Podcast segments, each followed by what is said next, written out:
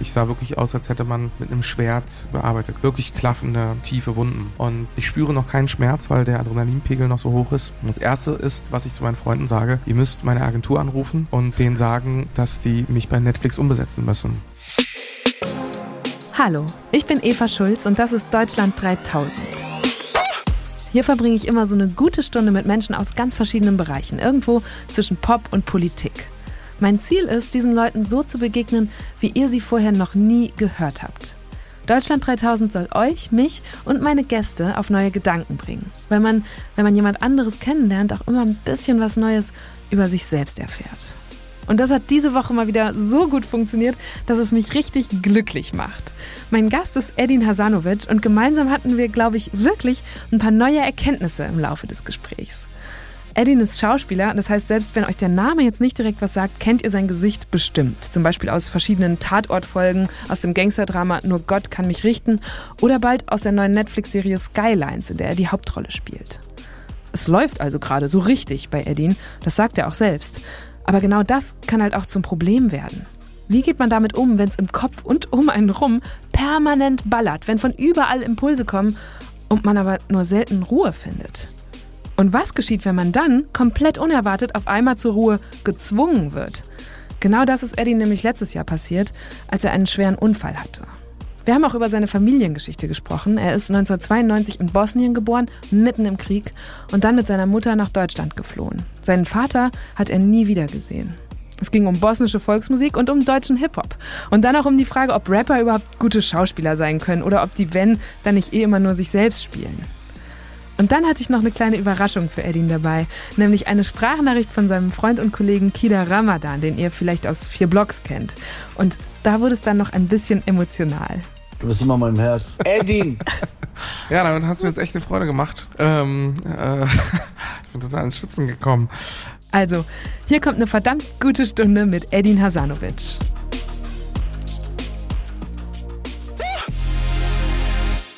Okay, wo kommst du gerade her, Edin? Ich komme gerade direkt vom Flughafen, weil ich in Köln war bei Proben für ein neues Kinoprojekt, was ich mache. Ich habe ähm, in der letzten Woche ganz viel von dir gelesen, gehört, gesehen, wo du schon Interviews gegeben hast. Und als ich vorhin darüber nachgedacht habe, habe ich gedacht, ich glaube, das ist jemand, der ganz besonders harmoniebedürftig und rücksichtsvoll ist. Und deswegen frage ich mich, wann du dich zuletzt geschämt hast. Weil ich glaube, dass du nicht so gern Leuten auf den Schlips treten willst oder die irgendwie verärgern oder so. Äh, gestern Abend habe ich mich geschämt. Ich habe mich fremd geschämt. Äh, ich saß mit Schauspielkollegen äh, zusammen und äh, wir sind so sehr international zusammengecastet aus Frankreich und der, der Schweiz und Tschechien und so, Österreich. Und es gab einen jungen französischen Kollegen, der, dachte, dass er äh, lustige Geschichten erzählen kann. Aber sie waren alles andere als lustig. Und äh, das war, das war unfassbar unangenehm, den anderen Kollegen dabei zuzugucken, wie man so und nicht lachen kann und das so total unangenehm ist und der es nicht checkt und dann sagt, okay, that wasn't funny, but uh, I have another good story. Und man denkt so, oh Gott, hör, hör auf. Ich habe mich gestern geschrieben. Auf was für eine Art war der Humor falsch? Also war es einfach nicht witzig es oder war es nicht witzig? Unter also es ging los mit, oder? dass die eine Schauspielerin sagte, äh, komm, wir erzählen äh, unsere unsere ähm, Brech übergeben Stories, die mhm. lustigsten. Mhm. Und sie hat echt Gas gegeben und wir haben uns weggeschmissen und dann dachte er, dass er da mithalten kann und hat einfach völlig verschissen leider. Und aber das, was du jetzt davor gesagt hast, harmoniebedürftig, groß, großer Check, absolut. Äh, dann hast du noch gesagt, dass ich ungern Leuten auf den ja. Schlips trete. Ich glaube, das stimmt, aber ich glaube auch, dass das ähm, nicht so selten passiert, wie ich das hoffe, weil ich ähm, in meiner Arbeit sehr radikal bin und äh, weiß, was ich will und was ich nicht will und Prinzipien so habe und, und wenn dann jemand in meinen Augen meine Grenze überschreitet, muss ich das dann auch manchmal klar machen. Und ich bin unfähig, das klar zu machen. Also stichel ich so in so Späßen rum. Mhm. Und ich bin jemand, der ungern seine Späße immer erklärt und sagt, ah, das war jetzt lustig und so, Achtung, das war jetzt Gag, Spaß beiseite. Und ich lasse manchmal auch Verwirrung unfassbar gerne stehen. Und deswegen kann es gut sein, dass Leute, die den Humor dann nicht verstehen, dass sie sich dann auf den Stips getreten fühlen. Das heißt, an welche Situation denkst du da jetzt gerade? Ähm, es gab zum Beispiel eine Situation, wo es gibt am Set eine Garderobiere oder mehrere immer und die sind unter anderem dafür zuständig, im Winter den Schauspielern Wärmejacken zu bringen. Und sie hat ähm, erstmal ähm, anderen Schauspielern die, die Wärmejacke gebracht und irgendwie zuletzt mir. Und dann habe ich gesagt, mach mal ein Abschiedsfoto von dir und äh, wenn das nochmal passiert. Und sie hat da total drüber gelacht. Und die Schauspielerin hat im Nachhinein, ähm, weil die sowieso irgendwie einen Hass auf mich hatte, gesagt, ähm, also Eddie, Wahnsinn, dass du ernsthaft einer, einem Teammitglied damit drohst, äh, es feuern zu lassen, wenn sie dir nicht die Jacke mhm. nochmal als erstes bringt. Und das ist so, das lasse ich dann aber gerne stehen und ich habe da keinen Bock zu sagen, du pass mal auf, mein Humor ist so und so gegliedert und so. Ich lasse ja. das dann gerne stehen. Das heißt, du bist auch völlig okay damit, wenn diese Kollegin dann in der Branche erzählt, der Edin ist voll der Spacken. Ich bin voll okay, weil ich hoffe, dass äh, die anderen hoffentlich 99 Prozent äh, äh, es besser wissen.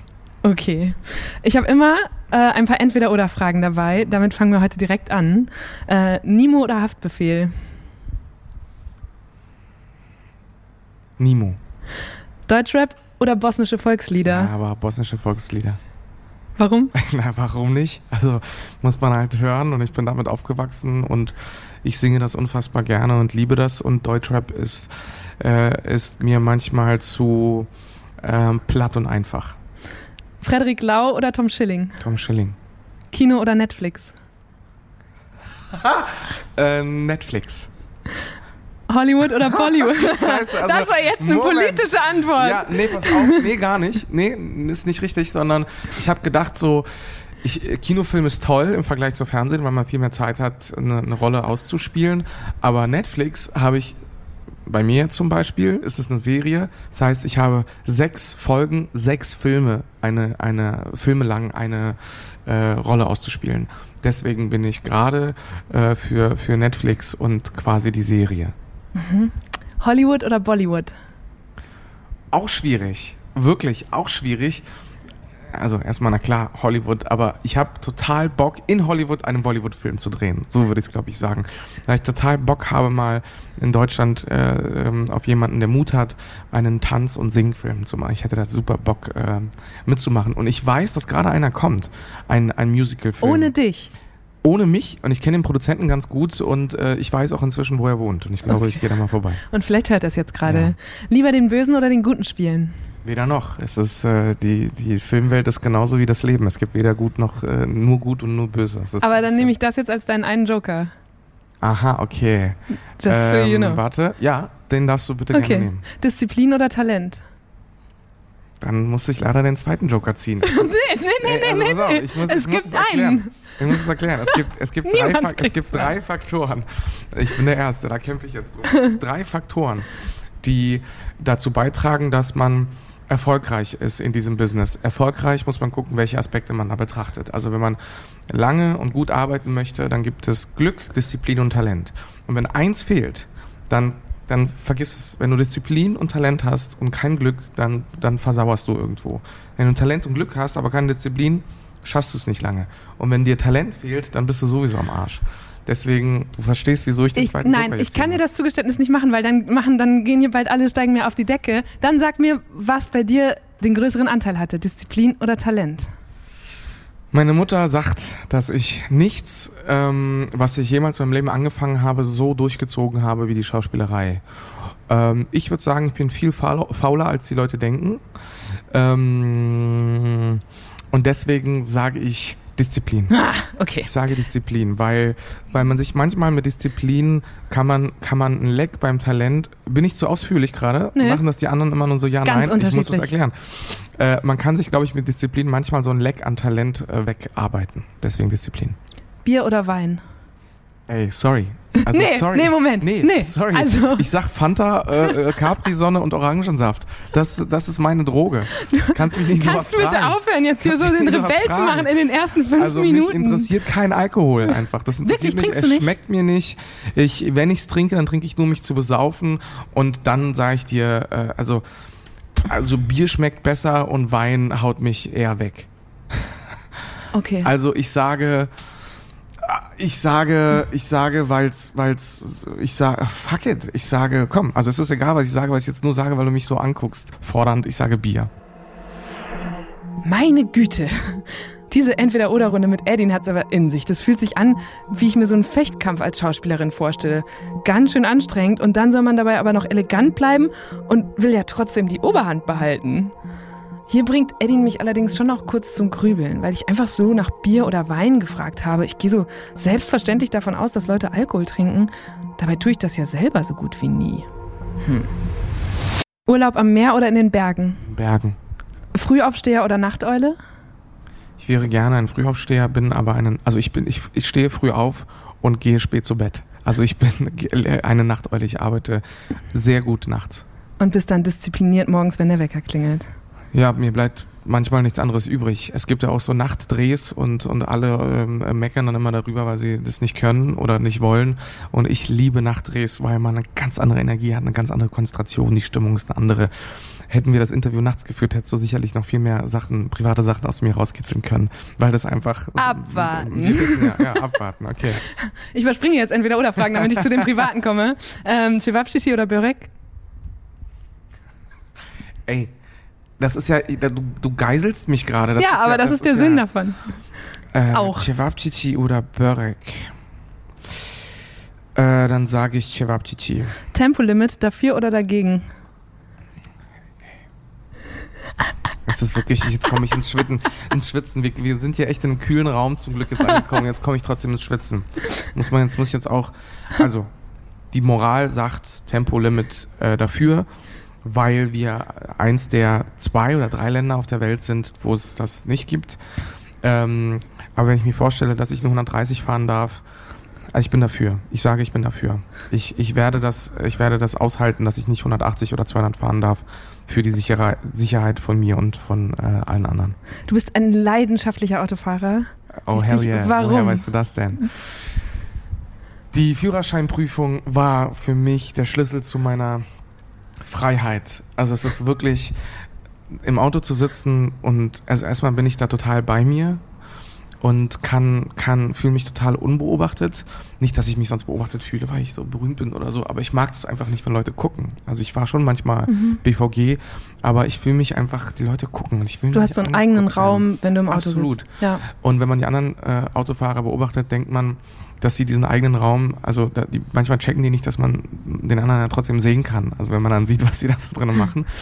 ähm, aber Autofahren ist so, weil ich das, ich beherrsche das tatsächlich, das ist, das ist jetzt, ähm, ich sag dir das ganz arrogant, ich bin wirklich einer der besten Autofahrer und Einparker, die es gibt.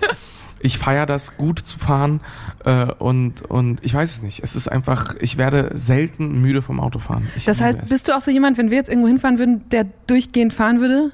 Also ja, wenn ich nicht pinkeln muss, auf jeden und Fall. Und du willst mich auch nicht fahren lassen? Äh, ich würde dich sicherlich fahren lassen, aber ich würde, ich würde mehr Spaß dran haben, wenn ich fahre. Also ich, es gab auch ganz oft am, am Set, wird man ja mal abgeholt, wenn der Fahrer irgendwie cool ist, dass ich sage, kann ich bitte diesen Van fahren? Darf ich bitte fahren? Weil ich das irgendwie, ach so, ich kann dir auch ganz genau sagen, vielleicht was, was es ist. Also alleine feiere ich das einfach, aber wenn Leute da drin sitzen, ich möchte diese Anerkennung, ich möchte diese, nicht diese Anerkennung, sondern das Gefühl spüren, boah, haben wir uns sicher und gut gefühlt. Weil ich ganz oft im Taxi oder so sitze und denke so, boah, ich muss mich gleich übergeben. Wirklich, es ist, mhm. der bremst und fährt an und bremst und hupt und meckert und so. Und ich möchte so, so sanft wie Butter an der Ampel bremsen, dass du es gar nicht merkst. Und hast du so ein Auto? ist es so ein richtig schönes, gepflegtes, schickes Mega-Auto oder sieht es aus wie, keine Ahnung, nach ähm, zwölf Wochen. Es, es sieht unterwegs. sicherlich, nee, es sieht, es ist irgendwas dazwischen. Also ich versuche das schon gerne zu pflegen, aber es ist so wie mein, wie meine Wohnung oder so, dass das dann sicherlich so aussieht, wie es mir innerlich geht. Wie sieht es jetzt gerade aus? Ähm, äh, gerade habe ich es lange nicht gesehen und vermisst, weil ich äh, äh, nicht, nicht da bin. Äh, und deswegen sieht es von außen ein bisschen nicht so schön aus, aber ich habe aktuell gesaugt. Deswegen freue ich mich jedes Mal, wenn ich reinkomme und denke, oh, ist das schön hier. Hast du ähm, manchmal Stress im Straßenverkehr? Weil es gibt diesen Fragebogen, den ich im Vorfeld rumschicke und da hast du sowas angedeutet, dass du dich manchmal sehr aufregst. Und ich rege mich auf und gerade als ich jetzt hergefahren bin im Taxi, rege ich mich auf über das Aufregen der anderen, über das Belehren. Mein Taxifahrer hat gerade sicherlich falsch, er stand an der falschen, hier direkt bei mhm. euch an der Kreuzung, er stand in der falschen Spur und wollte aber rechts abbiegen. Er stand in der Spur, die gerade ausfährt. Und die rechts hat das gesehen Und er blinkt und will so langsam rein und du merkst, der Druck von rechts steigt. Also sie, sie lässt ihn nicht durch. Ja. Weil dieses eine Auto, was vor ihr wäre, würde ihr Leben verändern. Also würde, sie würde zu spät Ja. zu irgendwo hinkommen. Das ist etwas, was ich, das begreife ich nicht. Und ich habe so ein bisschen das Gefühl, das ist die deutsche Mentalität. Ich bin im Recht. Und wenn ich im Recht bin, Alter, dann, Dann kämpfe ich bis auch. zum Get-No. Ah. Und ähm, ich habe, glaube ich, auch in diesem Fragebogen geschrieben, dass ich dann manchmal leider auch so bin. Also, dass ich, dass ich, wenn ich im Stress bin und denn nicht den fünften vorlassen möchte und dann mecker, habe letztens ganz, ganz unangenehm, da habe ich mich geschämt. Oh Gott, war das unangenehm. Es fährt eine Fahrradfahrerin von ihrem linken Fahr Fahrstreifen, den sie da hat, fährt sie so rechts vor mein Auto und, und fährt halt sehr langsam. Und ich mache rechts die Dings, Fenster runter und ich schrei sie wirklich an, weil ich einen schlechten Tag hatte. Und sie schreit zurück und sagt, ich habe hier einen Fahrradweg und ich habe den nicht gesehen, da war noch einer. Und dann ist plötzlich rot und wir beide stehen an der Ampel. Und, und ich habe ihn dann gesehen und ich habe dann diese, das Fenster zugemacht und ich hab, war dann zu stolz, um zu sagen, ey, sorry, ich hatte einen schlechten Tag. Ich, auch wenn du jetzt falsch gefahren wärst, hätte ich das nicht machen sollen. Äh, und also ich war zu stolz und musste dann die ganze Zeit den Kopf schütteln und so tun, als wäre ich im Recht und so. Hab nur gesehen, wie sie mich anschreit und mit dem anderen Fahrradfahrer hinter ihr über mich redet. Dann bin ich ganz schnell von der Ampel losgefahren. Das war sehr unangenehm. Ich kann wirklich, wenn hier Autofahrer wirklich zuhören, es ist wirklich wie dieser Schmetterlingseffekt. Also manchmal habe ich so gute Tage, dass ich jeden durchlasse, immer Ja, bremse ja. und so immer lächel und so. Und das macht was mit einem. Wenn mich einer durchlässt, dann lasse ich den anderen Ja. durch und so weiter. Wenn mich aber keiner durchlässt, dann bin ich schon mal pissiger Ja. vor dem, der gerade einen Fehler macht. Ich finde es auch umgekehrt, also genau dieses, wenn du, gerade wenn du mit dem Rad oder zu Fuß unterwegs bist, kriegst du manchmal die schlechte Laune von Leuten ab, völlig unbegründet. Die müssen es einfach rauslassen und ich denke so, oh, Absolut. dann einfach so hart zurücklächeln. Absolut. Und dieses, ich bin im Recht und das verteidige ich und, und, und du bist falsch und das sage ich dir oder ich schüttel den Kopf, äh, äh, wenn ich an dir vorbeifahre oder musst du mal gucken, wie du eigentlich aussiehst. Ich meine, was stellt man sich, wie ist das, wenn man an jemandem vorbeifährt, wo man irgendwie denkt, boah, ist der schlecht und dann guckt man rein, denkt man sich so, ah, habe ich mir gedacht. Habe ich mir gedacht, dass das so einer ist, dass der, dass der so aussieht. Typisch oder so. Ich meine, ich, was, wieso, wieso guckt man da rein? Wieso schüttelt man den Kopf? Naja, Ich aber weiß es, es nicht. es versorgt mir trotzdem nicht die Liebe am Autofahren. Gut. Lass uns zu der anderen Liebe kommen, Ja, Schauspiel. ja. Damit hast du ganz früh angefangen. Wie Mhm. kam das dazu? Ich, ich, es war schon immer da. Das ist das, was ich immer sage. Es war schon immer da. Ich habe Leute schon immer nachgemacht. Und mit zwölf bin ich dann ähm, zu einer Agentur. Äh, durch einen kleinen Umstand. Es gab eine U-Messe in Berlin. Ich weiß nicht, ob es die immer noch gibt. Und ein Kumpel von mir, der, äh, wir waren da im Schülerradio, der war auffällig, groß und so. Und dann hat ihn eine Agentur angesprochen und der hatte aber keinen Bock und meinte, nö, äh, ich nicht, aber hier, er hier hinter mir. ich gefühlt irgendwie drei Meter kleiner als er, mir rutscht das Herz in die Hose und ich habe den Flyer nur bekommen, weil sie ihn loswerden wollte. Und dann habe ich ihn aber gesehen und habe gespürt, das ist es. Also ich wollte schon immer ich wusste, ich werde Schauspieler, äh, also ich möchte Schauspieler sein. Ähm, aber mir war klar, ich will das auch jetzt machen, jetzt als junger Mensch. Und dann bin ich in, der- in die Agentur und wurde da auch sofort aufgenommen und hatte das Glück, dass ich gleich in dieser Woche zwei Castings hatte, die ich auch zum Glück beide bekommen habe. Einmal Krass. das Berliner Ensemble hier, ein Theaterstück und äh, ein fantastisches Theaterstück Ja. mit, über, mit ähm, Thomas Langhoff in der Regie, Rest in Peace und äh, KDD Kriminaldauerdienst, eine Serie, eine durchgehende, ich habe da eine durchgehende Rolle übernommen, über drei Staffeln, die alle Türen geöffnet hat, die jemals aufgegangen sind und wo ich alles gelernt habe, glaube ich, was ich Und weiß. beides in der ersten Woche sofort so super renommierte Dinger. Mhm. Das hat halt so ein bisschen meinen Maßstab oder meinen Qualitätsanspruch oder so geprägt. Mit zwölf. Mit, mit zwölf. Ich wusste dann so, ich habe natürlich auch irgendwie sicherlich mal Dreck gemacht und aber wenn ich dann zurückgucke, hätte ich auf jeden Fall einen schlechteren Start haben können. Bei dieser Mhm. Serie haben sich acht Regisseure äh, abgewechselt und, äh, und die Kollegen, die ich da um mich rum hatte, also es war, es war direkt High Level. Der Kriminaldauerdienst war eine ZDF-Serie, die von der Kritik hoch gelobt wurde. Danach war Eddie rollenmäßig schon für ein paar Jahre so ziemlich auf den gewalttätigen Jugendlichen abonniert und den hat er aber auch echt grandios gespielt. Zum Beispiel in dem Drama Schuld sind immer die anderen. Dann sprich mir nach. Schuld sind immer die anderen. Und es ist mir scheißegal, dass ich der Frau den Kiefer gebrochen habe. Schuld sind immer die. Lauter. Schuld sind Lauter, jetzt komm! Schuld sind immer die verfickten Opfer, die einen linken und nie für einen da sind. Das ist mir egal. Diese Frau geht mir am Arsch vorbei. Glaub mir, ist so. Inzwischen übernimmt er aber auch ganz andere Parts. Vom verwirrten Neonazi in Familie Braun über einen überambitionierten Polizisten in You Are Wanted bis hin zum reichen Womanizer in der Kinokomödie Rate Your Date. 2016 wurde Edin mit dem Nachwuchspreis der Goldenen Kamera ausgezeichnet und hielt eine sehr emotionale Rede. Ich danke äh, äh, Familie in Bosnien, in überall, wo sie sind. Die sind verteilt. Ich liebe euch alle. Und Mama, ich muss das ganz kurz sagen, hat mich 1992 aus dem Krieg aus Bosnien hergebracht. Ich bin Flüchtling gewesen. Und ähm, ganz kurz, bitte. Das muss ich sagen. Wir sind mit Hilfe des Deutschen Roten Kreuzes hergekommen. Und ich frage mich, wie viele derer, die gerade in unser Land kommen, haben das Potenzial, äh, hier zu stehen, unsere Schauspielkollegen, Regisseure zu sein.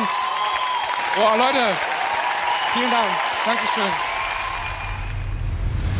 Was würdest du sagen, wenn das so früh schon, oder wenn du sagst, es war immer da, was ist dann deine Urmotivation? Weil so früh geht es einem nicht um Geld oder Ruhm wahrscheinlich. Ich glaube, diesen Beruf kann man schon ausüben, aber ich, vielleicht wäre man da nicht erfolgreich, egal wie man jetzt erfolgreich definiert, wenn man ihn aus Not macht. Wenn man sagt, ich brauche Geld oder äh, ich weiß nicht, was ich sonst machen möchte oder so. Mhm. Das ist etwas, was da ist. Es ist die Leidenschaft, die Liebe dazu ist einfach da.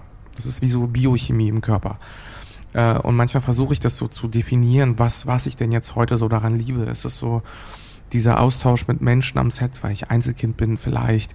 Ähm, oder ist das dieses Schlüpfen in andere Rollen? Ist es aber auch ein Ego, Narzissmus, Anerkennungsding, was mich da so antreibt? Ich weiß es nicht. Ich liebe es, äh, mich einer Rolle zu unterwerfen und ihr gerecht zu werden, all dem, was sie äh, benötigt in jeder Nuance. Mhm. Wenn du sagst antreiben, würdest du sagen, du bist ein getriebener Mensch? Absolut. Ich bin so unruhig und impulsiv und radikal und so. Ich bin total getrieben. Ich habe keine Ruhe. Wann merkst du das? Ich, merke es, wenn ich Ruhe bekomme, dann merke ich so, boah, war das anstrengend und was war denn jetzt eigentlich so anstrengend? Es war doch nur ein Dreh oder es war eine Party oder keine Ahnung. Ähm, ich merke das, ich merke das, wenn ich, wenn ich, wenn Ruhe ist, also wenn, wenn ich keine, ich, ich bin, ich stehe, ich bin ein Mensch, der leider noch unter Dauerbeschallung steht. Ich schlafe mit einem Podcast oder mit Musik oder mit irgendwas ein äh, und laufe so durch die Gegend. Im Auto mhm. läuft immer was. Ich mhm. habe keine Ruhe. Bewusst entscheide ich mich dagegen. Warum? Hast du Angst wenn davor? Wenn Ruhe kommt, dann kommt, wird's ganz laut im Kopf. Und da merke ich, ah, ich bin total getrieben. Ich habe das und das und analysiere und denke darüber nach und reflektiere und so. Und äh, wenn ich dann mal Ruhe habe, merke, boah krass, ich habe gerade über nichts nachgedacht oder denke nur über das nach, was gerade ist, was ich jetzt vor mir sehe, dann, dann spüre ich das. Ich habe vor meinem letzten Urlaub, den ich alleine gemacht habe, auch mir so ganz viel Podcasts und so runtergeladen, weil ich dachte, geil, kann ich endlich mal alles durchhören. Und habe dann so einen Impuls gehabt, es genau nicht zu tun und hatte ähm, das Gegenteil was, von dem, was du gerade beschreibst. Also endlich mal zwei Wochen am Stück keinen Input und einfach so ich wollte, leise. Ich wollte so ein, so ein Fasten, so ein, so ein mediales ja. Fasten machen. Äh, also das war jetzt nicht der Grund, aber ich, ich bin allein im Urlaub gewesen und dachte, okay, ich muss jetzt, ich darf nichts hören, gar nichts. Und habe gemerkt, boah, werde ich unruhig. Ich habe es nicht lange ausgehalten. Ich habe angefangen, mit mir selber zu reden. Also wirklich am Strand irgendwie, ja, das Handtuch hier, vielleicht gehen wir gleich baden oder oh, die Sonne und so. Und merk, also wirklich laut. Ähm, bis ich dann gemerkt habe, ich bin richtig zur Ruhe gekommen, als ich den Strand langgelaufen bin und Mucke einfach im Kopf hatte, in, an den Kopfhörern, äh, im Ohr. Und äh, da bin ich total zur Ruhe gekommen. Das heißt, du, weil ich habe dann angefangen, mich zum ersten Mal seit Monaten mal wieder so denken zu hören und du hörst dich denken in dem Moment, wo Ständig. im Vordergrund Mucke läuft. Oder? Äh, nee, da, da höre ich auf zu denken. Ansonsten mhm. bin ich immer am Denken. Mhm. Immer, immer, immer. Also so, dass es für mich sehr, sehr anstrengend ballert. ist. Das ballert total. Wie gehst du mit deinem Perfektionismus um? Ja, weiß ich nicht. Also ich, wie ich, wie ich damit umgehe, das ist eine Frage, wie gehe ich damit um und wie sollte ich damit umgehen? Ich, ich gehe damit um, indem ich ihn äh, äh, argumentativ verteidige und sage, ja, aber ich, ich muss ja da und so. Und indem ich ihn äh, auslebe ähm, und, und würde gerne so ein bisschen mehr eine Fuck-it-Einstellung haben. Mhm. Ähm, ja, so gehe ich damit um. Ich habe Situationen gesehen, in denen du die, glaube ich, ein bisschen hattest. Also so die äh, improvisierte Laudatio für Penelope Cruz, die du mal halten musstest. Glaubst du? Oder da war kein, du, weil da, oder zum Beispiel, du wurdest in der Talk schon mal gefragt, kannst du jetzt mal singen? Und du warst so, ey, keiner hat mich drauf vorbereitet. Und dann hast du buchstäblich gesagt, scheiß drauf, ich mach's. Und dann habe ich mich gefragt, da ja, geht ja der Perfektionismus nee, nicht in dem Moment. Ist, das war jetzt bei, beim Kölner Treff, genau, Bettina Böttinger hat irgendwie gesagt, so, kommst aus Bosnien, du singst gerne bosnische Lieder, willst du malen? Das wusste ich nicht. Hat sie mich nicht drauf vorbereitet. Und in diesen drei, vier Sekunden, äh, nachdem ich gesagt habe, ja, und bis ich dann angefangen habe zu singen, geht's, also ich, was da für Filme ablaufen und ich weiß, was dann bei Facebook los ist auf meiner Seite, weil mir Mhm. ganz viele bosnische Mhm. Menschen folgen und wie sie das dann vielleicht auch für sich benutzen oder für ihren Patriotismus oder so und werde ich jetzt gut singen und ist das jetzt eitel und wel- welches Lied werde ich singen und und und muss ich das übersetzen und oh Gott, ist das In unangenehm vier und Sekunden. alles sowas. Ja. Mhm. Und dann hast du gesungen und alles war gut, oder? Ich habe gesungen und äh, alles war gut. Du singst gerne bosnische Lieder. Magst du für uns eins anstimmen? Och, really? Darauf hast du mich Natürlich. nicht vorbereitet. Nein, da habe ich dich nicht vorbereitet. Ja, aber scheiß drauf, klar mach ich's. klar mach ich's. Razbolje se sultan, Sulejmane aman, aman padijan. Manche Sachen kamen dann, haben, sind dann so eingetroffen, wie ich es geahnt habe. Also dieses sich, dass Leute einen vereinnahmen und für sich benutzen und für ihre politischen Sachen und sagen, ja geil, dass der sich traut, da in einer deutschen Sendung zu sagen, dass der aus Bosnien kommt, ein bosnisches Lied, das ist ein Camper. Und ich denk so, nee, ich mag einfach das Genre. Ich mag das bosnische Volkslied und deswegen singe ich das gerne und nicht, weil ich da meinen Kampf, mein, mein Land so nach vorne schiebe. Ich muss da kurz drüber nachdenken. Und wenn du glaubst, denk drüber nach und ich rede Ja. mal weiter. Und wenn du glaubst, dass das Fuck it ist, auf der, auf der, in, in der Live-Sendung beim Bambi vor der eigenen Branche den internationalen Bambi für die beste Schauspielerin an Penelope Cruz zu übergeben und dass man dabei Fuck it denkt, dann hast du dich aber ganz schön geschnitten. Ja, aber du musstest doch Also, improvisieren, ne? Also irgendwas war ausgefallen, du warst eingesprungen, mimimi. Genau. Das war- Aber, aber ich, ich, genau, ich bin um 13 Uhr oder so gefragt worden, weil jemand ausgefallen ist, ob ich heute Abend äh, Ja. für Penelope Cruz das machen möchte. Und äh, da sitze ich da nicht und denke äh, zu, und sag da nicht zu meinem P-Agenten, du, weißt du was? Scheiß drauf, ich mach's einfach. Fuck it, ich stell mich da hin und ich schüttel das da runter. Sondern da. Aber würdest da du ist- da gerne pass auf, hinkommen? Pass auf, ich habe, ich wusste, ich habe nur drei Minuten. Oder so. Und hinter der Bühne war es zufällig dieselbe Regieassistentin, die mich da so rumgeleitet hat, wie bei der Lola, beim Deutschen Filmpreis, den ich moderiert habe, über zweieinhalb Stunden oder so. Mhm. Ich war für diese drei Minuten aber hunderttausendmal aufgeregter als bei der Lola. Ich habe wirklich gedacht, ich kippe um. Das habe ich noch nie gehabt. Dass ich ernsthaft denke, ich glaube, ich falle jetzt einfach, ich sacke hier zusammen wie ein Sack Reis. Äh, und dann war es natürlich mega geil. Ja, Ja, weil dieser eine Schritt dann, ich habe mir irgendwann mal gesagt, um mich so sicher und ruhig zu fühlen und so, mich kann niemand zu irgendwas zwingen. Niemand. Das ist ein gutes, ganz geiles Gefühl, so, ey, mir kann niemand was.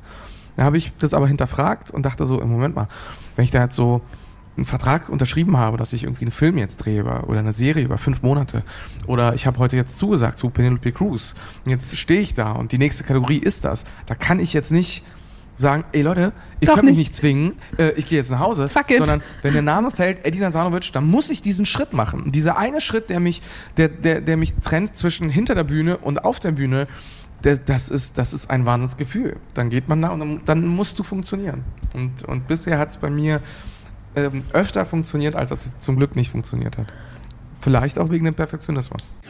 Guten Abend, meine Damen und Herren. Ich sag's so, wie es ist, der Teleprompter ist ausgefallen, meine Damen und Herren. Der ganze Abend läuft hier einwandfrei, wenn ich komme.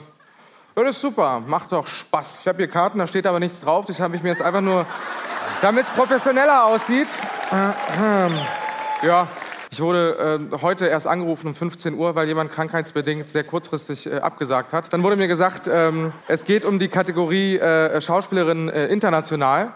Und dann äh, habe ich zugesagt und ich bereue es nicht. Und dann äh, äh, wurde mir der Name gesagt und da dachte ich, äh, uh, ja klar, so wieso nicht? Ne? Äh, good evening, Penelope Cruz. Wenn so viel ballert, was passiert dann in dem Moment, wann war das letztes Jahr, als du diesen Unfall hattest und auf einmal gar nichts mehr ging? Also letztes Jahr war das wichtigste Jahr, glaube ich, äh, meiner beruflichen Laufbahn. Weil Bisher. Bisher. Äh, weil ich dadurch, weil ich durch dieses letzte Jahr unfassbar viel gelernt habe über mich und über mich im Kontext zu diesem Filmbusiness und zu meinem, zu meiner Arbeit, wie ich das mache. Wenn ich weiterhin so arbeite wie letztes Jahr, mache ich diesen Job nicht mehr lange. Da geht es nicht über 2019 hinaus, glaube ich. Ich habe Projekte gedreht, fünf oder sechs Stück, die sich überschnitten haben. Das heißt, ich habe heute meinen ersten Drehtag für die neue Produktion und übermorgen den letzten der jetzigen Produktion. Und so war das die ganzen neun Monate lang, von Januar bis, bis September. Das heißt, ich hatte keine Zeit nachzubearbeiten, sacken zu lassen und so. Und dazwischen war der Deutsche Filmpreis, der auch sehr aufregend war. Und ich war am Ende wirklich kaputt. Habe am Ende eine Komödie gedreht in Berlin bei mir zu Hause im Sommer mit meiner besten Freundin, mit anderen tollen Leuten, mit einer sehr extrovertierten lauten Rolle. Das war so, ich hatte danach plötzlich die Kraft für alles und merke, als dann der letzte Tag, der letzte Drehtag dann äh, da war, dass ich innerlich richtig zusammengesackt bin. Ich hatte keine Empathie mehr. Ich hatte, ich war Depri. Ich war, ich hatte so ein, wie so ein, ja, Leer. zusammengesagt. Und dann dachte ich so, ich brauche jetzt Urlaub und bin mit meinen Freunden nach Gran Canaria und dachte, drei Wochen Sport machen und Meer und so. Es gibt immer so ein Hotel, wo ich schon seit drei Jahren hinfahre, wie so ein alter Sack. äh, und dann am dritten Tag von diesen drei Wochen leihen wir uns Golfbuggies aus. Ja, diese, diese Buggies, die man so beim Golfen Mhm. Auch wie so ein alter. Sack? Auch wie, auch wie ein alter Sack, weil ich zu faul bin zu laufen. obwohl ich schneller bin, wenn ich laufe mit diesen Golfbuggies. Ähm, und eine Freundin hat, ähm, ja, ich würde sagen, sich war ein bisschen übermütig oder so, war so ein bisschen, hat sich ein bisschen überschätzt und hat im falschen Moment Gas und Bremse verwechselt. Und wir waren oben auf dem Berg, äh, auf einem sehr steilen Berg. Und dann sind wir, sind wir diese Barriere, diese Holzbarriere durchgebrochen. Ich höre das Holz heute noch knacken und sie einmal kurz aufschreien. Und dann sehe ich diesen Berg runter. Und in dem Moment ist einfach von 0 auf 100 alles, also ich weiß nur noch, wie ich da so runter gucke und denke, jetzt wird's ernst. Also jetzt och, kannst du nur auf Reflexe hoffen. Da kannst du jetzt nicht denken, ich springe jetzt raus und halt noch diesen Ball Mhm. oder irgendwas. Und räum mich elegant ab. Nix. Ja. Wer schon mal in Gran Canaria war, der weiß, da gibt's auch keine, die Flora und Fauna ist da sehr hart, viele Steine, nur Steine, kein Gras. Man fällt nicht weich. Äh, es, es Oh. fangen ein Messer auf. Äh, die Freundin ist so nach, nach ein, zwei Metern rausgeschleudert worden. Mich hat so 15, 20 Meter in die Tiefe und überschlagen und, und am Ende der Buggy auf, auf mir, auf meinem Fuß. Alter. Und ich, auch da ist es so krass. Das erste, was ich mache, ist diesen einen Portier, der da irgendwie oben noch am Berg stand, auf Englisch anzusprechen. Also es ist so, ich funktioniere dann sofort und sage, ey, you und so, ich brauche dich, ich kann mich nicht bewegen, du musst es hier anheben. Und äh, meine, der Herz stand da nur und dann kamen meine Freunde runter und haben das Ding angehoben, äh, auch unter, unter wirklich Lebensgefahr, weil das schlittert und neue Steine rollen runter und ich kletter so drunter durch und sehe erstmal das Ausmaß äh, zum ersten Mal. Und äh, ich habe noch nie eine große Verletzung gehabt. Also ich, ich sah wirklich aus, als hätte man mit einem Schwert äh, da Spaß Aber gehabt. bearbeitet. Ne? Bearbeitet, genau. Wirklich klaffende, tiefe Wunden. Und ich spüre noch keinen Schmerz, weil der Adrenalinpegel noch so hoch ist. Und das erste ist, was ich zu meinen Freunden sage, ihr müsst meine Agentur anrufen. Ihr müsst ähm, denen sagen, dass die mich bei Netflix umbesetzen müssen. Die müssen wissen, dass ich das hier nicht Das war dein kann. erster Gedanke. Das allererste. Und kriege natürlich von guten Freunden sofort einen auf Deckel und sagt, ey, du hältst, also darüber redest du jetzt mal nicht. Mhm. Und das hat mich im Nachhinein, und dann bin ich, ähm, ich musste äh, von, einem, von Feuerwehrleuten abgeholt werden, weil da der Sanitäter nicht runterkommen konnte und so. Und ähm, ich wurde genäht und in einem spanischen Krankenhaus, wo ich überhaupt nicht, ich hatte eine Halskrause, weil ich habe nichts gesehen um mich rum. Die haben, mussten dann bürsten, die den, den Dreck rausbürsten und haben Finger in die Wunden gesteckt, um Kieselsteine rauszuholen und so. Bis sie dann, bis sie dann auf mein Anraten hin mir dann doch Schmerzmittel gegeben haben. äh, und dann musste ich tatsächlich jeden Tag ins Krankenhaus, um diese Verbände sauber zu, mach, äh, zu wechseln und die Wunden sauber zu machen. Und hatte da äh, ja, äh, einen Freund, der noch geblieben ist. Die anderen sind abgereist. Ich durfte nicht, weil meine beiden Beine komplett einbandagiert waren. Der der beste Pfleger der Welt war. Äh, aber jetzt mal zur Vorgeschichte, wo ich angefangen habe. Ich war schon am Ende. Und dann kommt etwas, eine Macht, die sagt, du musst jetzt drei Wochen lang sitzen bleiben. Im Urlaub, in der Sonne. Du wirst Ja. nicht das, du wirst keinen Sport machen, du wirst nicht schwimmen können. Du wirst keinen Spaß haben, sondern du musst dich auf dich besinnen. Äh, und die erste Nacht war natürlich heftig, wurde noch nie von, von Schmerzen in meinem Leben geweckt. Äh, und das Bewusstsein, dass es dann doch so knapp war. Also wieso ich hier sitze, weiß ich nicht. Der einzige Sinn, den ich da drin gesehen habe, ist, dass ich äh, eine 15 Sekunden vor diesem Parkplatz, wo wir parken wollten, mit dem Kumpel getauscht habe. Da saß eigentlich jemand anders da vorne. Dem wäre das passiert. Und, und irgendwas kam da und gesagt, ey, wir springen raus und lass uns mal tauschen. Wir waren zwei, zwei Golfbuggies. Einer hinter dem anderen. Und dann haben wir die Plätze getauscht. Und dann zählt man 21, 22 und dann passiert Zack. der Unfall. Das ist das einzige, der einzige Sinn, den ich damals gesehen habe. Heute sehe ich noch viel mehr Nämlich? Sinne. Ähm, nämlich genau das, dass ich meine Prioritäten anders setzen muss. Dass ich, dass ich, ich, dass ich jetzt nicht mehr zulassen möchte, dass ich in so einer Situation das Erste ist, dass, dass ich an meinen Beruf denke und denke, ey, die müssen mich umbesetzen.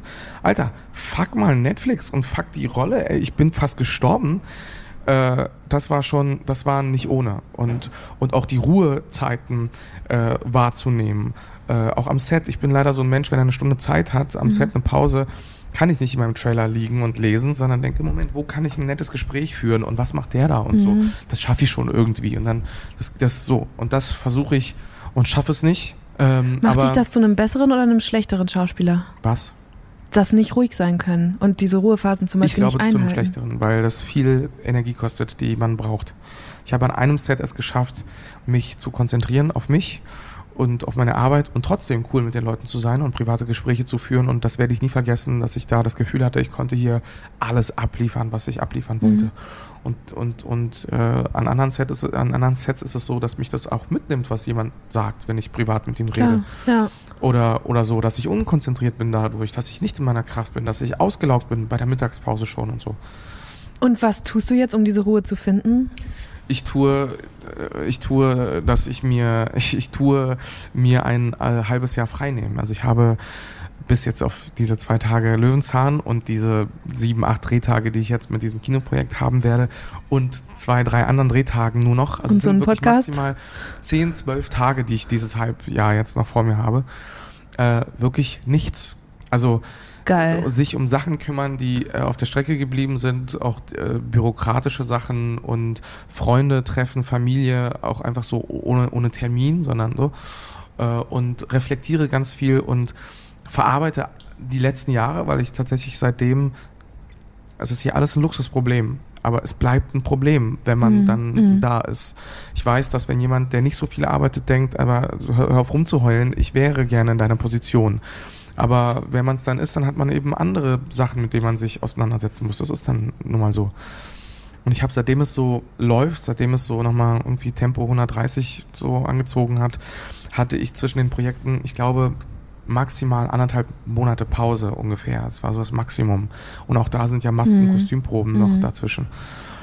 Und das sich jetzt mal so die ganzen Projekte und die Lola mal zu verarbeiten und so, weil ich war bei der Lola, die war die, die Deutsche, der Deutsche Filmpreis war am Freitag, am Sonntag stand ich am Direkt Set und habe ja. einen Banküberfall in München gespielt. Aber das heißt, du kannst dich darauf gerade freuen und hast nicht Angst vor, oh Gott, was, was wenn ich jetzt in so ein es Ruheloch ist falle? total, nein, weil ich mir das bewusst nehme. Es ist ja nicht, es ist ja nicht jemand, der sagt, wir wollen dich nicht, sondern Mhm. ich sage, ich möchte euch gerade nicht. Ich lese radikaler. Ich hoffe halt die ganze Zeit, dass kein mega, Mega geiles, geiles Drehbuch Buch kommt, kommt, ja. wie jetzt das, was ich jetzt mache. Da muss, da, ich, ich kann dann nicht als, als zusagen. Ich muss zusagen. Ähm, aber ich lerne gerade auch ganz viel über meinen Job nochmal neu. Ich gucke mir dann Sachen im Internet an und so und wie macht der Schauspieler das und der, wo ich merke, wir Schauspieler tun tun so, ähm, wir spielen irgendein Leben. Aber, und das ziehen wir manchmal auch so aus unserem eigenen, aus meinen Erfahrungen, aus so. Ähm, aber wenn ich gar keine Zeit habe, mein, mein echtes Leben zu führen, dann habe ich auch keinen Pott, aus dem ich schöpfen kann. Und das ist so, das ist eine spannende Erkenntnis. Und auch mit dem Ego klarzukommen. Also für diesen, für diesen Film jetzt, der jetzt ansteht, da, da wollte man ein E-Casting von mir. Ein E-Casting ist ein, ein Self-Tape. Du nimmst dich selber auf mit den Szenen, die dir gegeben wurden. Und das ist in meinen Augen immer so ein bisschen, mh, wir wollen sehen, ob du überhaupt spielen kannst. Und da ist natürlich das Ego, was eine Hauptrolle bei Netflix übernommen hatte und auf der Bühne des Deutschen Filmpreises stand, das ist erstmal gefordert. Und das finde ich aber spannend, das zu erkennen und zu denken, oh, krass, du hast auch sowas. Du bist jetzt so, oh Leute, ich ein E-Casting, um, sorry, kennt ihr mich nicht? Merke, woher kommt das denn? Das ist ja spannend. Ähm, und das ist irgendwie spannend, sich mit all dem auseinanderzusetzen, die Zeit dafür zu haben. Ähm, es gibt Komm immer ganz schön ins Palavern, das tut mir leid, aber du, du bist ich, auch eine ich werde das einfach Rechercheuse. Ich werde das ausreizen und einfach länger machen, bis ich durch bin. Das, ist- das ist jetzt unser Deal. Ähm, es gibt einen Facebook-Post von dir. Da schreibst du, Es kann kein Zufall sein, dass ich in meinem 26. Lebensjahr dem Tod nur knapp von der Schippe gesprungen bin. 26, in diesem Alter wurde mein Papa ermordet. Was ist deinem Vater passiert? Mein Vater, ich bin im Krieg in Bosnien geboren und ähm, mein Vater ist Opfer des Krieges. Mein Vater wurde mitgenommen von den Serben und ähm, ist äh, nie wieder aufgetaucht. Das war 1992, Genau. ne? Was ist dann passiert? Deine Mutter ist nach Deutschland gekommen mit dir. Genau, wir sind mit dem mit mit Hilfe des Deutschen Roten Kreuzes äh, sind wir als ich glaube mit die ersten Flüchtlinge des Balkankrieges sind wir hier nach Deutschland gekommen. Ich musste mir das selbst alles nochmal draufschaffen vor diesem Gespräch, weil ich über den Balkan einfach viel zu wenig weiß. Meine Perspektive war immer 60 Jahre Frieden seit dem Zweiten Weltkrieg. Dabei wütete noch in den 90ern dieser jahrelange Krieg hier in Europa. Damals wollten Serben, Kroaten, Bosniaken, Albaner und Slowenen unabhängige Staaten werden und nicht mehr als ein Jugoslawien zusammenleben. Dessen Präsident, Slobodan Milosevic, ein Serbe, wollte das aber nicht zulassen und deshalb gab es mehrere Kriege. 1992 erklärte Edins Geburtsland Bosnien-Herzegowina seine Unabhängigkeit und es kam zu schlimmen Verbrechen. Die Zivilbevölkerung wurde vertrieben oder sogar getötet. Edins Vater wurde im Juni 1992 aus dem kleinen Dorf Kisa zusammen mit mehreren hundert Männern verschleppt. Von denen ist nur einer je wieder aufgetaucht. Bis heute weiß Edin nicht, wie und wo sein Vater umgekommen ist. Er hat nicht mal ein Grab, das er besuchen könnte. Und wie hat dich das geprägt, ein Flüchtling zu sein? Wie guckst du da heute drauf und wie war das damals? Ähm, ich glaube, wenn ich heute Flüchtling wäre, hätte ich nicht so eine gute Zeit und wäre ich vielleicht auch nicht da, wo ich jetzt bin. Vielleicht, wahrscheinlich hätten wir uns jetzt nicht unterhalten können über meinen Job, weil ich glaube, dass man den Menschen, die jetzt gerade so in unser Land kommen, nicht ähm, mit den offenen Armen und Herzen begegnet, wie mir damals begegnet wurde und man sie nicht als weniger als Chance sieht, ähm, als ich damals äh, angesehen wurde. Und ähm, ähm, für mich war das als Kind war das eine gute Zeit, weil das war so im Osten Berlins, wo die Häuser sowieso so ein bisschen weiter auseinander stehen. Da hat man so das Gefühl, es ist irgendwie alles frei und es war so groß und so. Es wurde sich gut um uns gekümmert. Und ähm, heute rückblickend bin ich ein ehemaliger Flüchtling und und ähm, versuche immer den Kontext zu irgendeiner Rolle oder so zu meiden oder manchmal höre ich so, kannst du das und das spielen, weil du das und das erlebt hast. Nee, das ist, das hätte ich, das habe ich mir nicht ausgesucht.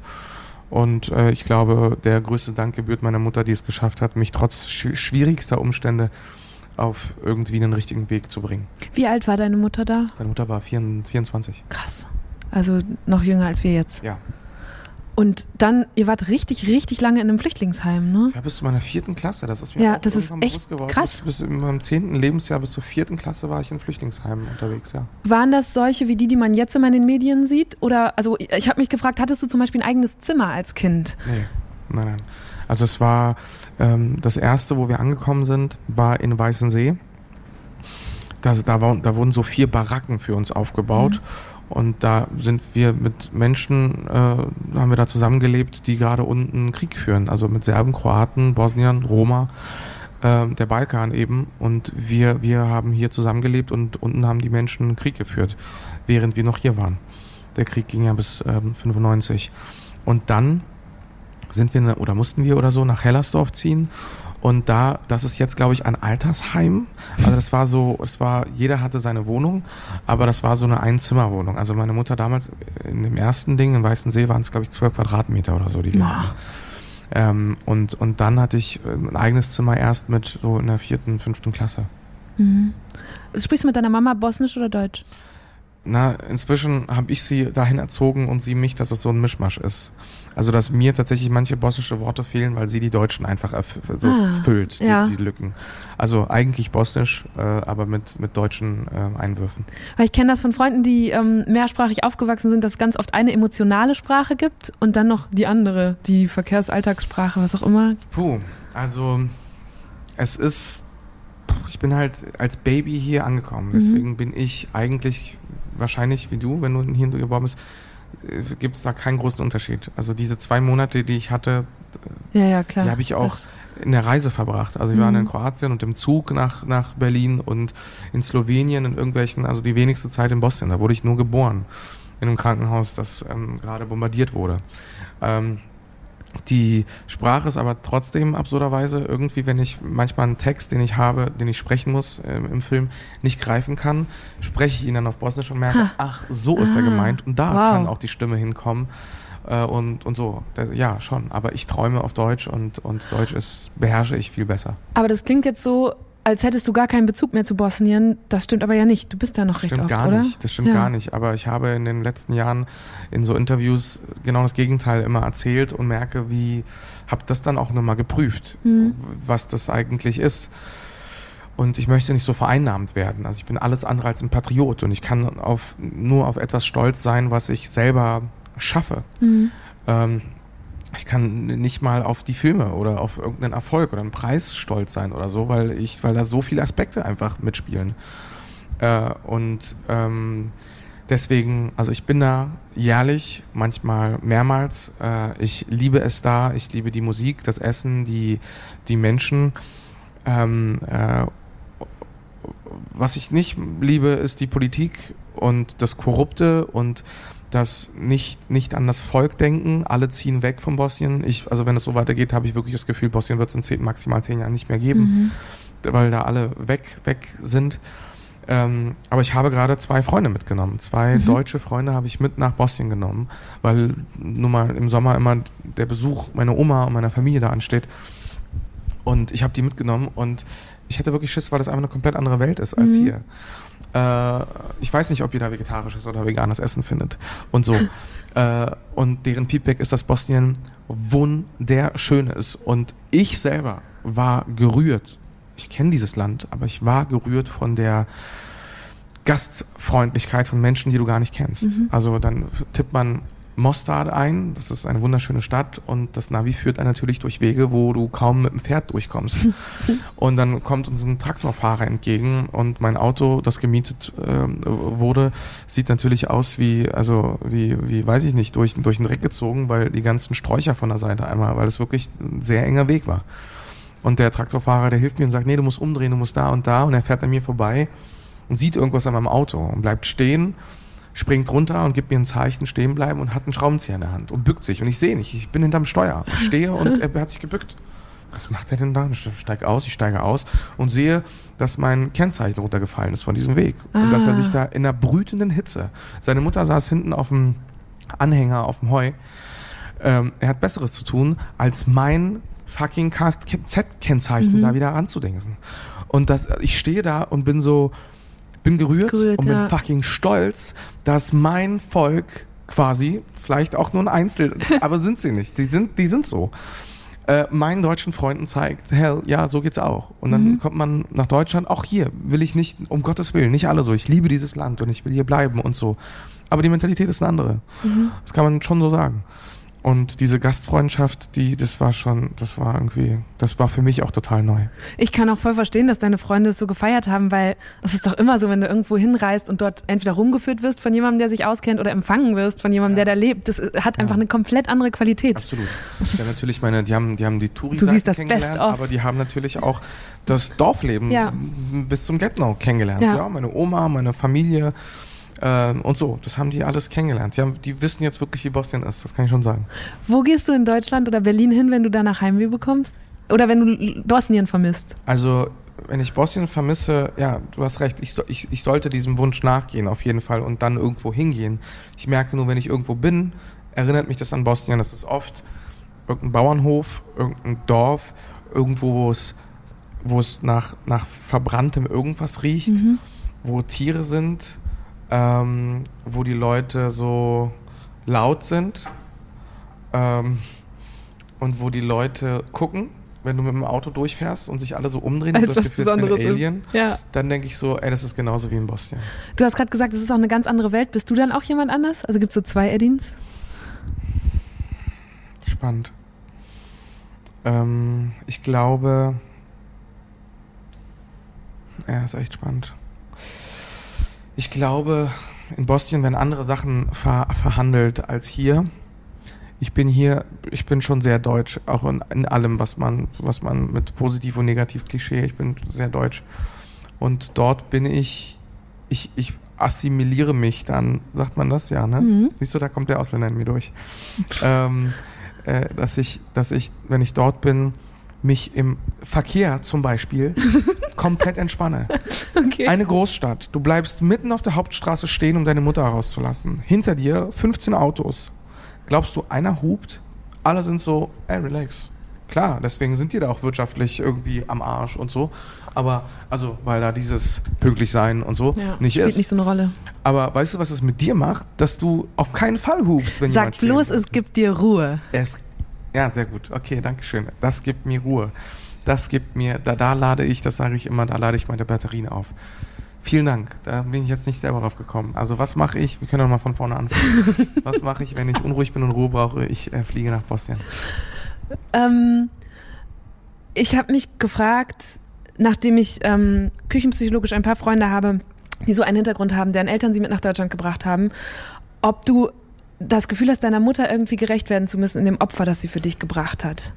Schon, ja. Also vielleicht jetzt nicht mehr oder jetzt immer mehr, puh, weiß ich nicht.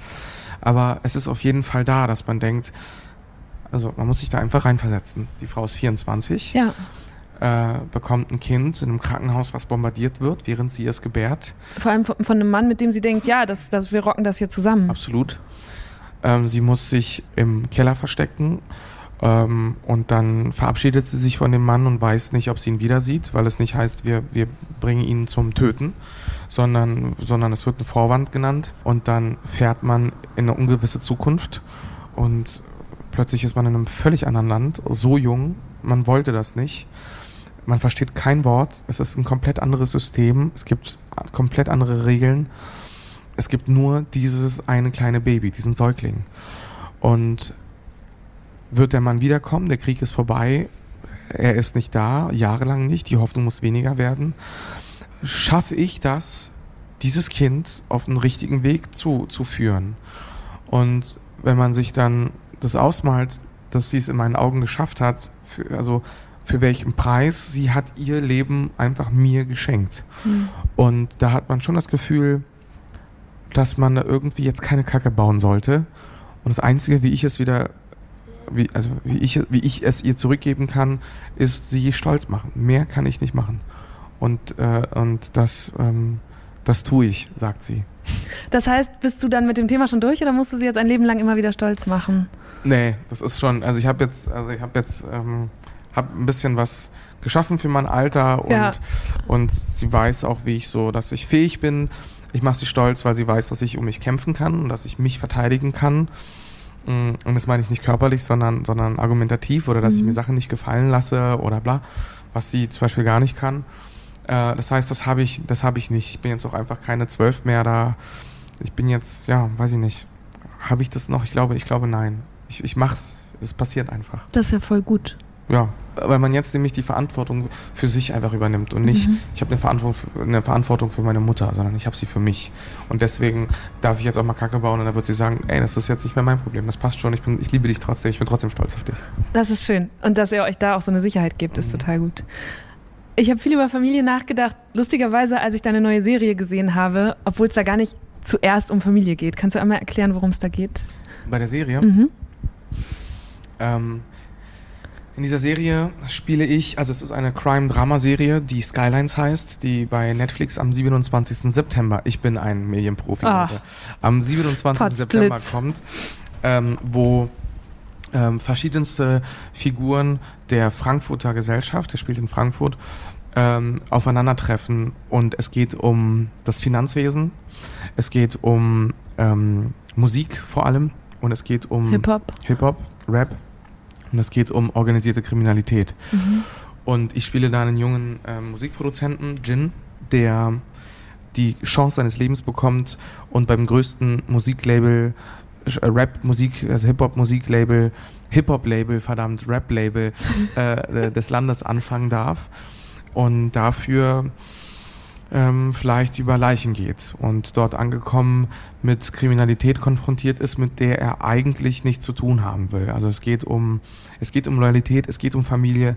Es, ich finde, die, die Serie zeigt ganz schön geil, was passiert, was passieren kann, wenn man kein Rückgrat hat und wenn die Gier die, die persönliche Gier nach Erfolg mit einem durchgeht und, und äh, dicker wird als, als Blut. Ich musste, als ich jetzt äh, ein paar Wow. Folgen gesehen habe, hab bist, du, ich bist du stolz auf deine. Wow. Muss man, muss man, muss man, muss man sagen. Ich werde das jetzt nicht sagen, sondern ich werde sagen, Nö, ich- ich dass sag's ich zuerst ja. da denken musste, ah, okay, ist wie vier Blocks, aber in Frankfurt und mit mehr Hip-Hop.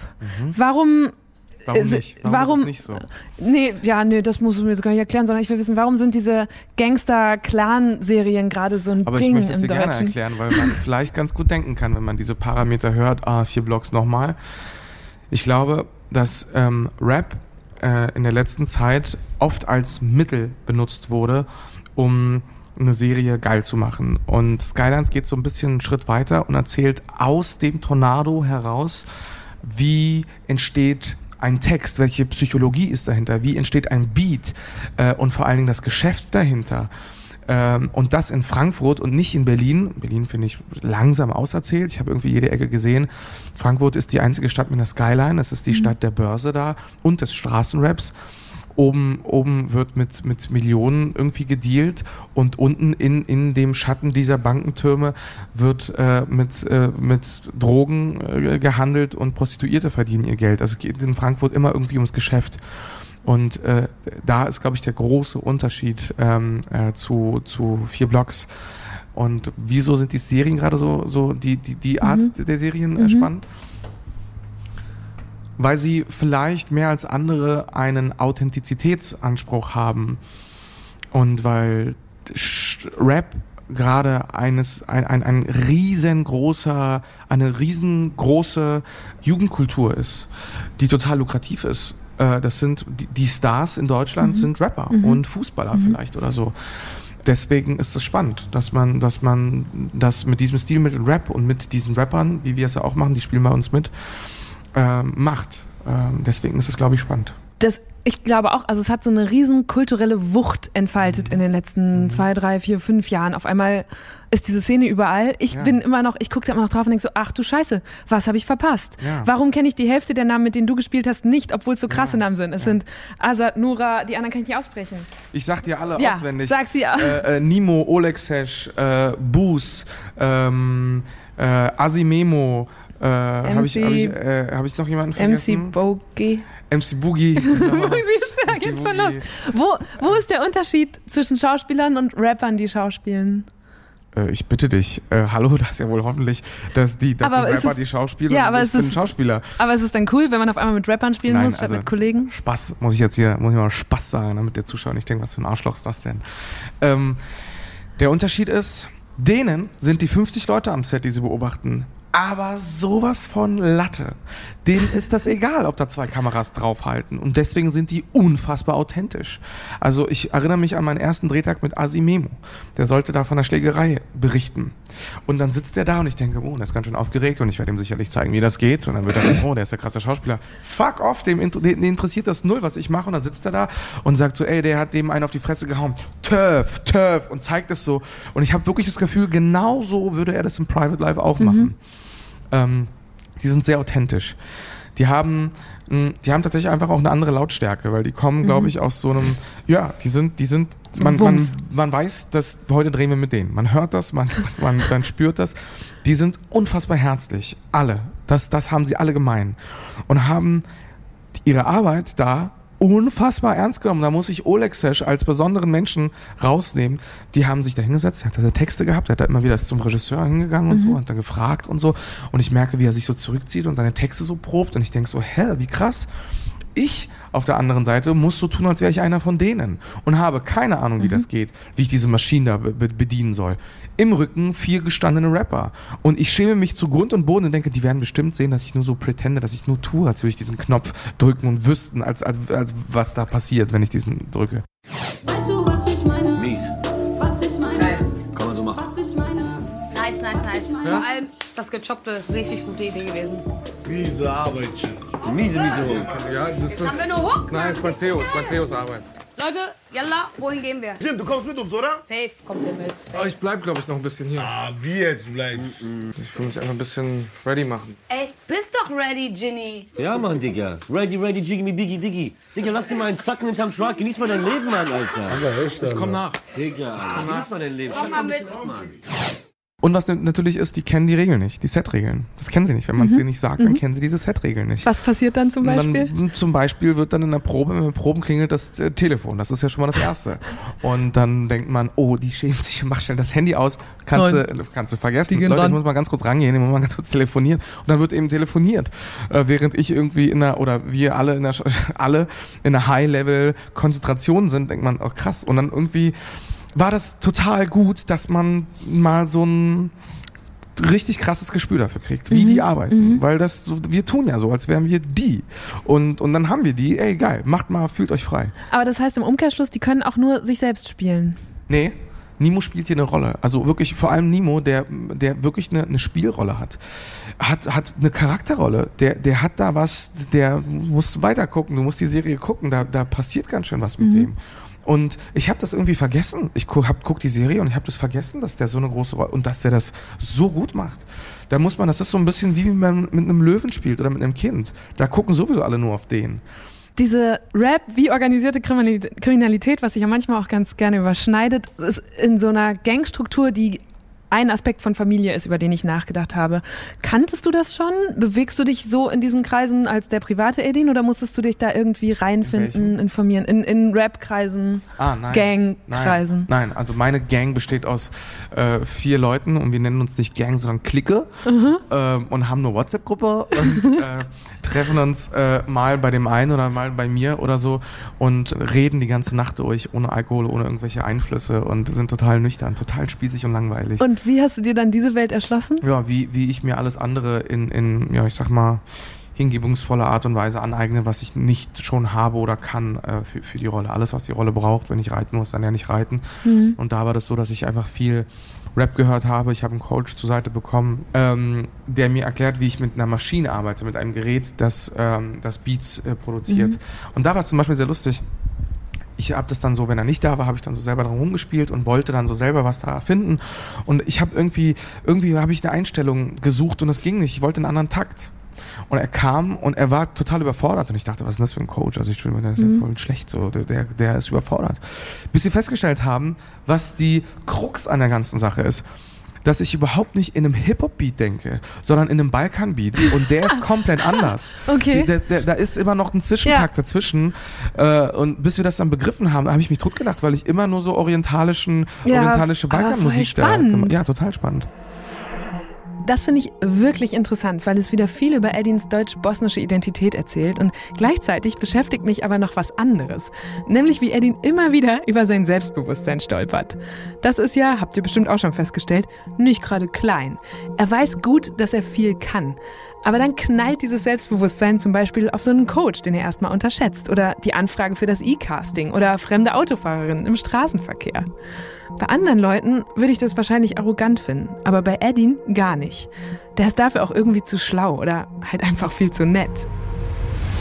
Also ich habe mir das schon dauerbeschallt, so diesen Rap und, und diese Welt und mir Dokus angeguckt, aber ich habe das nicht auf Dauer gekonnt. Also wenn der Regisseur, wenn ich irgendwie, es, es gibt so Szenen, wo ich mit dem Fahrrad, also ich möchte jetzt hier keine Illusionen nehmen, aber wenn ich so mit dem Fahrrad durch Frankfurt ähm, fahre und Kopfhörer auf, Kopfhörer auf habe, dann habe ich vielleicht keinen Rap gehört, sondern äh, in der Hoffnung, dieselbe Wirkung zu erzielen, mein, meine Musik wahrscheinlich immer Balkan oder französischen Rap gehört, den ich nicht verstehe. Da, da reibe ich mich nicht so dran. Bei deutschem Rap reibe ich mich ganz oft, weil ich so denke, ah, wieso rappen die jetzt Weil du ein über. Drogen? Wieso rappen die jetzt über Tilidin? Was, was, Digga, die, die, die Zielgruppe ist jung und die haben noch kein Rückgrat. Die suchen noch nach Vorbildern und du hast nichts Besseres zu tun, als über Tilidin zu rappen. Ja.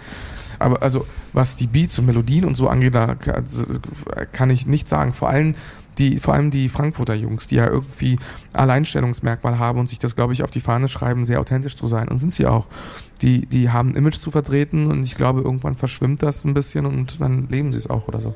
Die Banken kratzen an den Wolken. An den Wolken. Ich mich am Jarak. Jarak, Jarak. Wie komme ich an Euros? Komm Euro? Welcome to 06069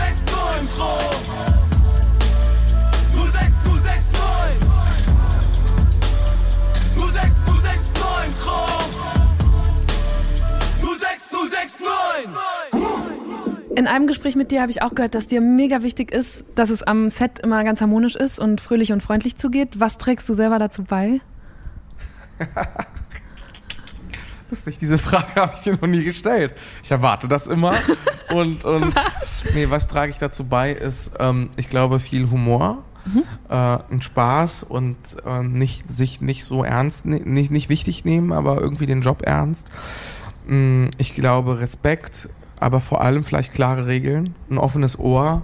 Ich glaube, ich, ich, ich, ich behaupte jetzt mal ganz arrogant, dass ich ein, ein einfacher Schauspieler bin. Ich glaube, mit mir ist es einfach. Ich glaube, wenn ich da bin, sagt man nicht, oh Gott, jetzt kommt der schon wieder, Mhm. sondern, ah ja, der Eddie ist da. Außer die Cool. eine Kollegin, die dich hasst, seit du den Witz gemacht Ja, hast. aber auch das ist, das ist, das ist okay.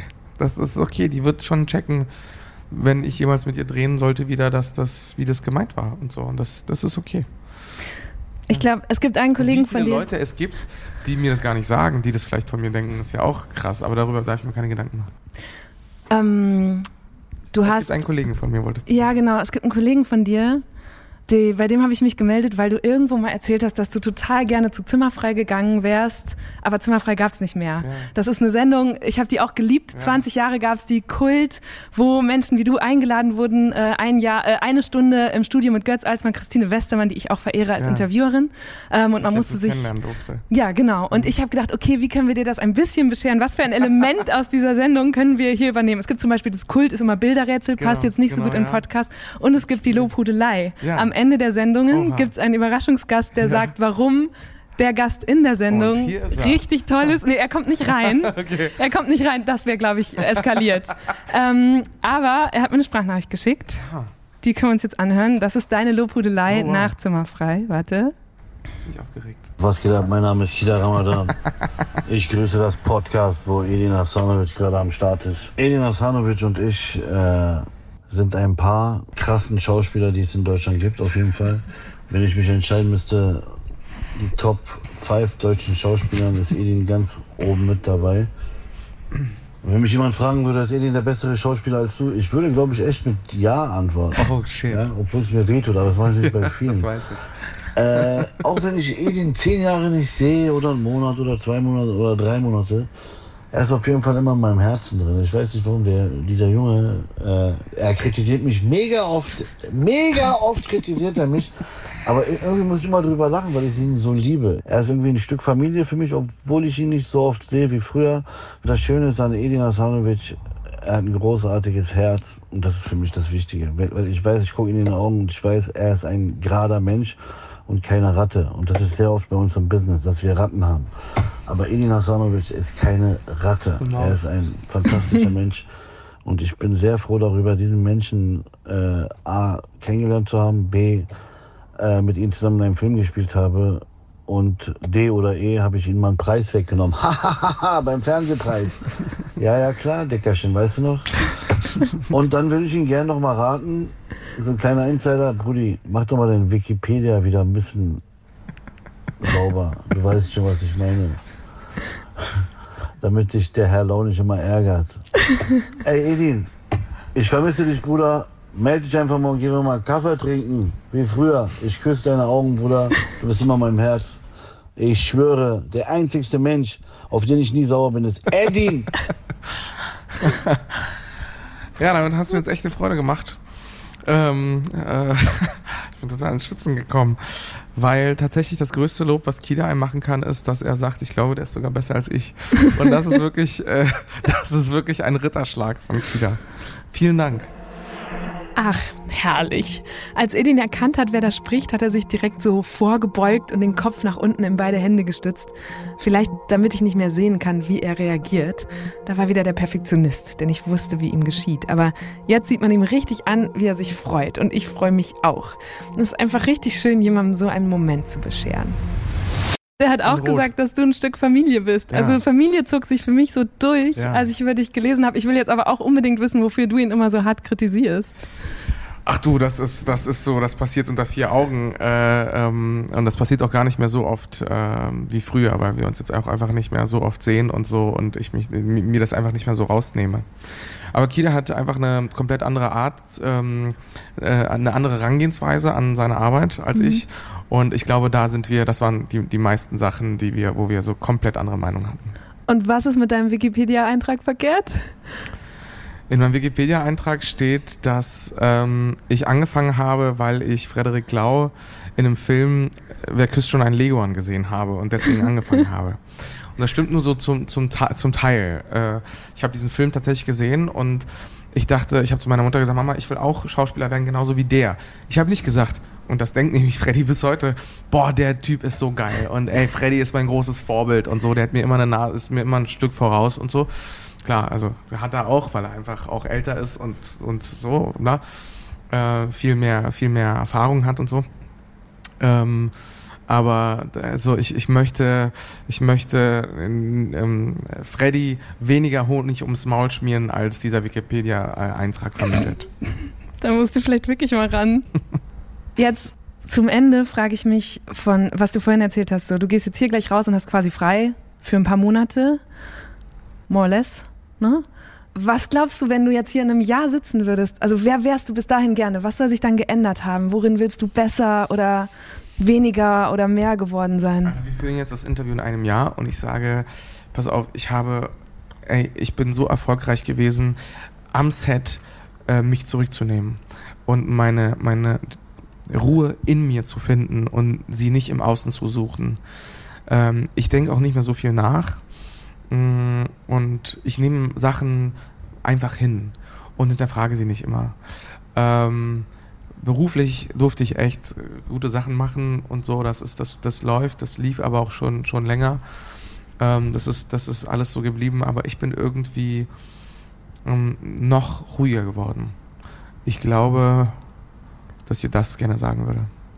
Okay, vielleicht höre ich in einem Jahr nach. Ich wünsche dir und, auf jeden Fall ich will sehr. Dir, ich will dir sagen, dass ich einen Hund habe. Das, Oh. das würde ich dir gerne sagen. Was für ein? Ein Bullmastiff. Das ist ein sehr großer, schwerer Hund.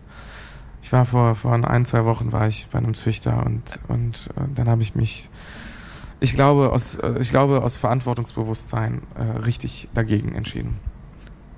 Und das, aber wird das in einem Jahr dann weniger verantwortungsbewusst Ich sein? hoffe, dass sich irgendwas in meiner Lebenssituation ändert und dass ich mir dann diesen Hund hole und kein Wahrscheinlich. schlechtes Gewissen habe. Wahrscheinlich sagst du einfach, fuck it, ich hole mir jetzt einen Hund. Ja, ich- ja, wenn ich nur an mich denke, hätte ich ihn schon längst. Aber da, dadurch, dass ich an den Hund denke, weil ich so ein großes Herz habe, wie Kida gerade gesagt hat, äh, denke ich an den Hund. Und deswegen hoffe ich, dass sich die Umstände ändern, dass ich in einem Jahr einen Garten habe und, und so jemanden, der immer auf ihn aufpassen kann oder so.